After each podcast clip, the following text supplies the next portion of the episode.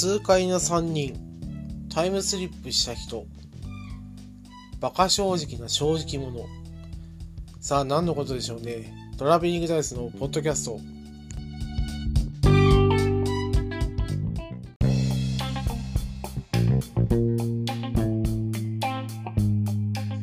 えー、こんばんはトラベリングダイスです、えー、時刻は19時ですね、えー、火曜日に、え録音しております。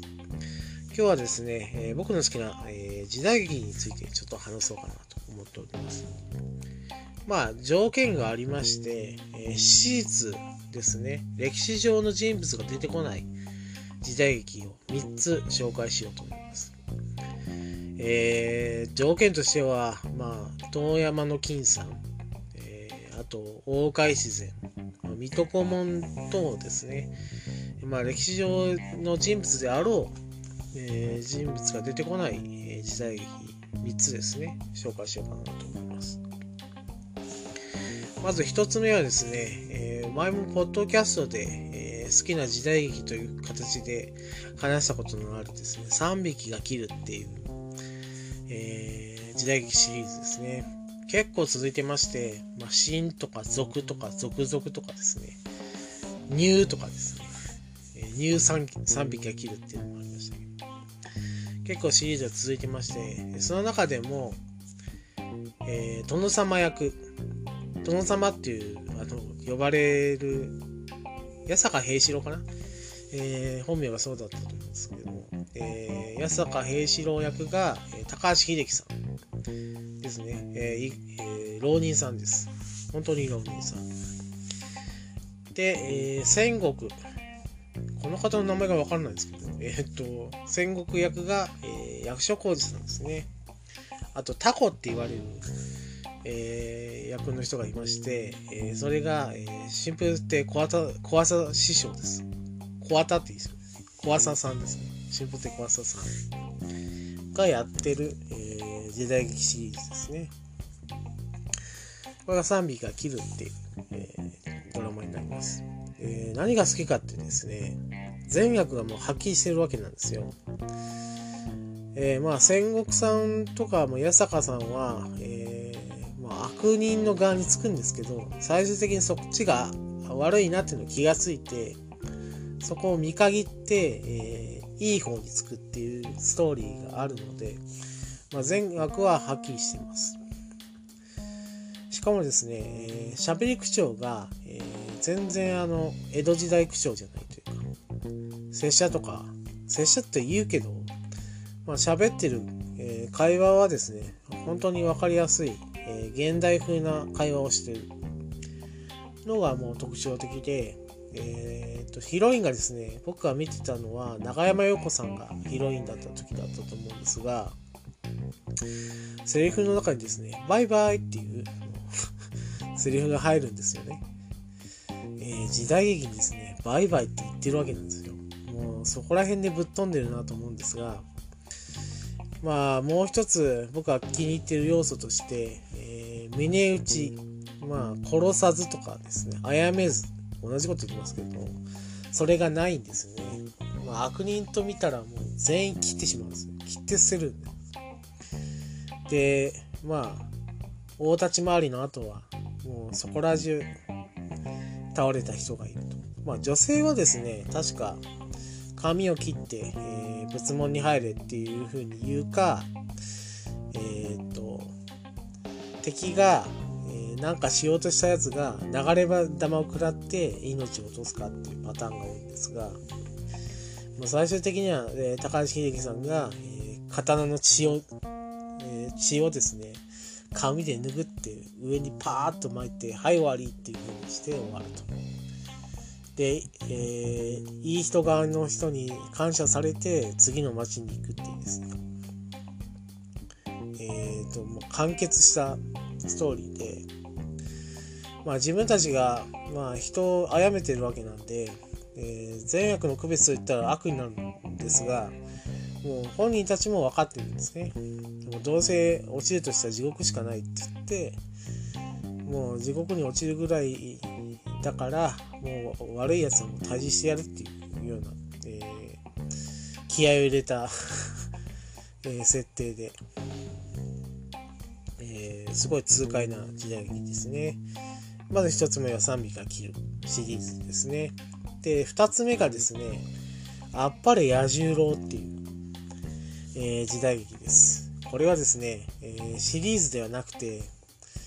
まあ、全何回かで終わってしまった NHK の時代劇なんですが、設定がぶっ飛んでて、まず、江戸時代が、えー、舞台なんですけども、主人公がですね、現代からタイムスリップした、えー、人になります。で江戸時代のですね、えー、風土とか、えー、まあ、政策とかですね、政治のあれを全然知らない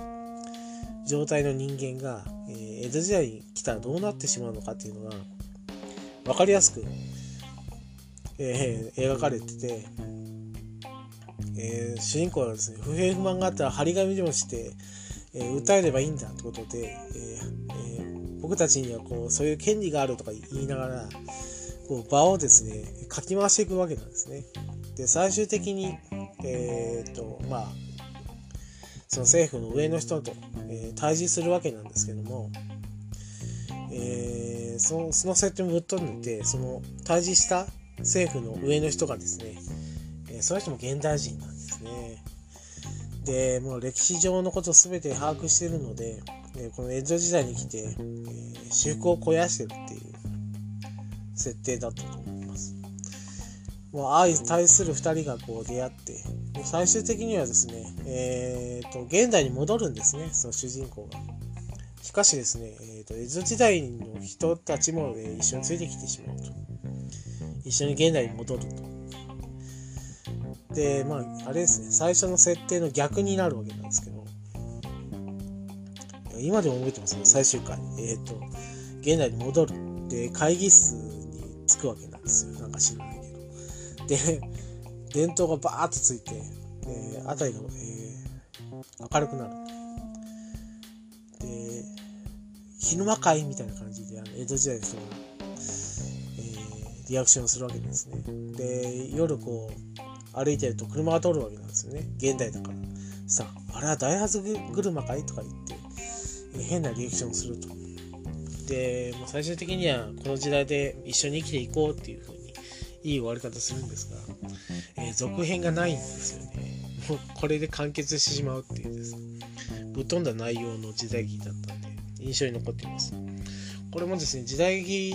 の専門チャンネルで今やってるようなんですがちょっと気になるんですけどもまあ、これも見てみたい。もう一回見てみたい時代劇ですね。やっぱり野獣郎っていう時代劇でした。で、3つ目ですね、最後。え最後語るのは、えー、万学の一生ですね。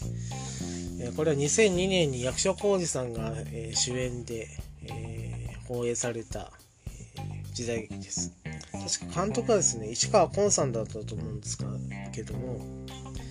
まあ、カメラのカット割りとかも全部、えー、市川ゴンさんの映画ですね。八つ墓村とか、えー、そこら辺にちょっと似たような感じの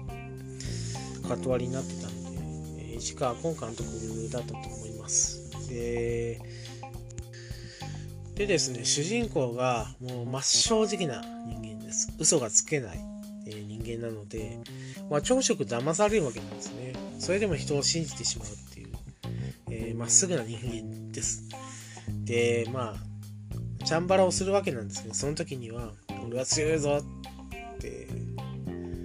俺に歯向かったら怪我するぞって言ってですね、えー、人を気遣いながら人を切るっていうですね、えー、設定でして、まあ、印象に残ってるセリフはですね、えどいつもこいつも嘘つきだらけだっていうですね、何回騙されても、えーと、旅先で人を信用し、え助ける。で騙されるっていうのを繰り返して、えー、ゆく、えー、話になります。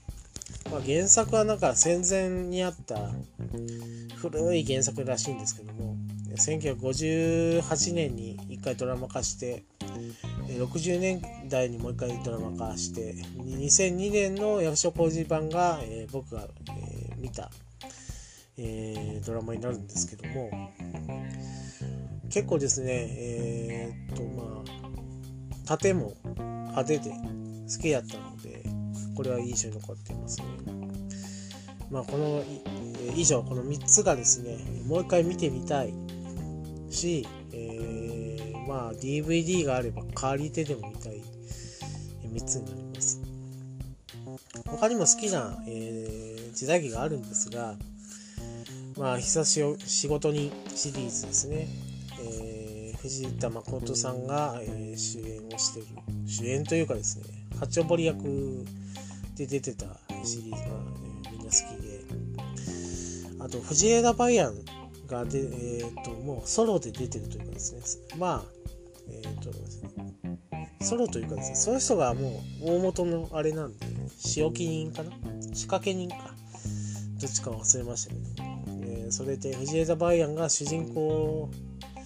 のドラマもありましてそれも好きで、えーと、渡辺謙さんとあと岸谷五郎さんがやってた時期の、えー、見てます、尾形健さんがやってたのを見てないのかな。えー、まあそれもちょっと見てみたいなと思うんですが。えっ、ー、とですね妙な効果音がないないんですよ。針で人を殺めるんですけども。効果音がなかったり。えー、まあチームで、えー、仕掛けはするけどそんなに派手ではないっていうね。変わった武器を使ったりとかないし。まあ最終的には刀で、切るっていう方法の方もいてシンプルな、えー、仕掛けの仕方をする、えー、シリーズも好きですね。あと僕鬼平犯科帳が好きだっていうのは、えーと、前のポッドキャストに語ってると思うんですがこれの江戸弁がもう最高にかっこよくてですね。まあ粋な、えー、まあ人が主人公なので、えー、痛快ですし、えー、まあめっぽう強いっていうえー、そういうのもあってですね鬼平犯科帳も気に入って今録画してまで見ている番組になりますねまあですねもう10代後半からですね好きで見てまして時代劇えっ、ー、と若いのに時代劇好きだねって言われてですね20代になってもそう言われて、えー、やっと30代後半で今度もう40になろうかっていう時のもう年相ですね。もう時代劇を見る、えー、人間としてはもう若いねとは言われないような、えー、年齢になってしまうんですけども。昔から好きなものがですねずっと好きでいられるっていうのはすねすごく幸せな感じだなと思ってですねちょっと、えー、気になってる時代劇ですね。あともう気に入っている時代劇を3つ挙げて、え、話してみました、えー、まあ自分が好きなことを飾ってるだけの、えー、番組ではありましたけど一応これこの3つがですね、えー、3匹飽きる、えー、あっぱれ野獣郎あと万学の一緒ですね。これが僕の、えー、ベスト3といった感じの、えー、時代劇になります、えー、ご清聴ありがとうございました、えトラベリングダイスでしたりがとうございました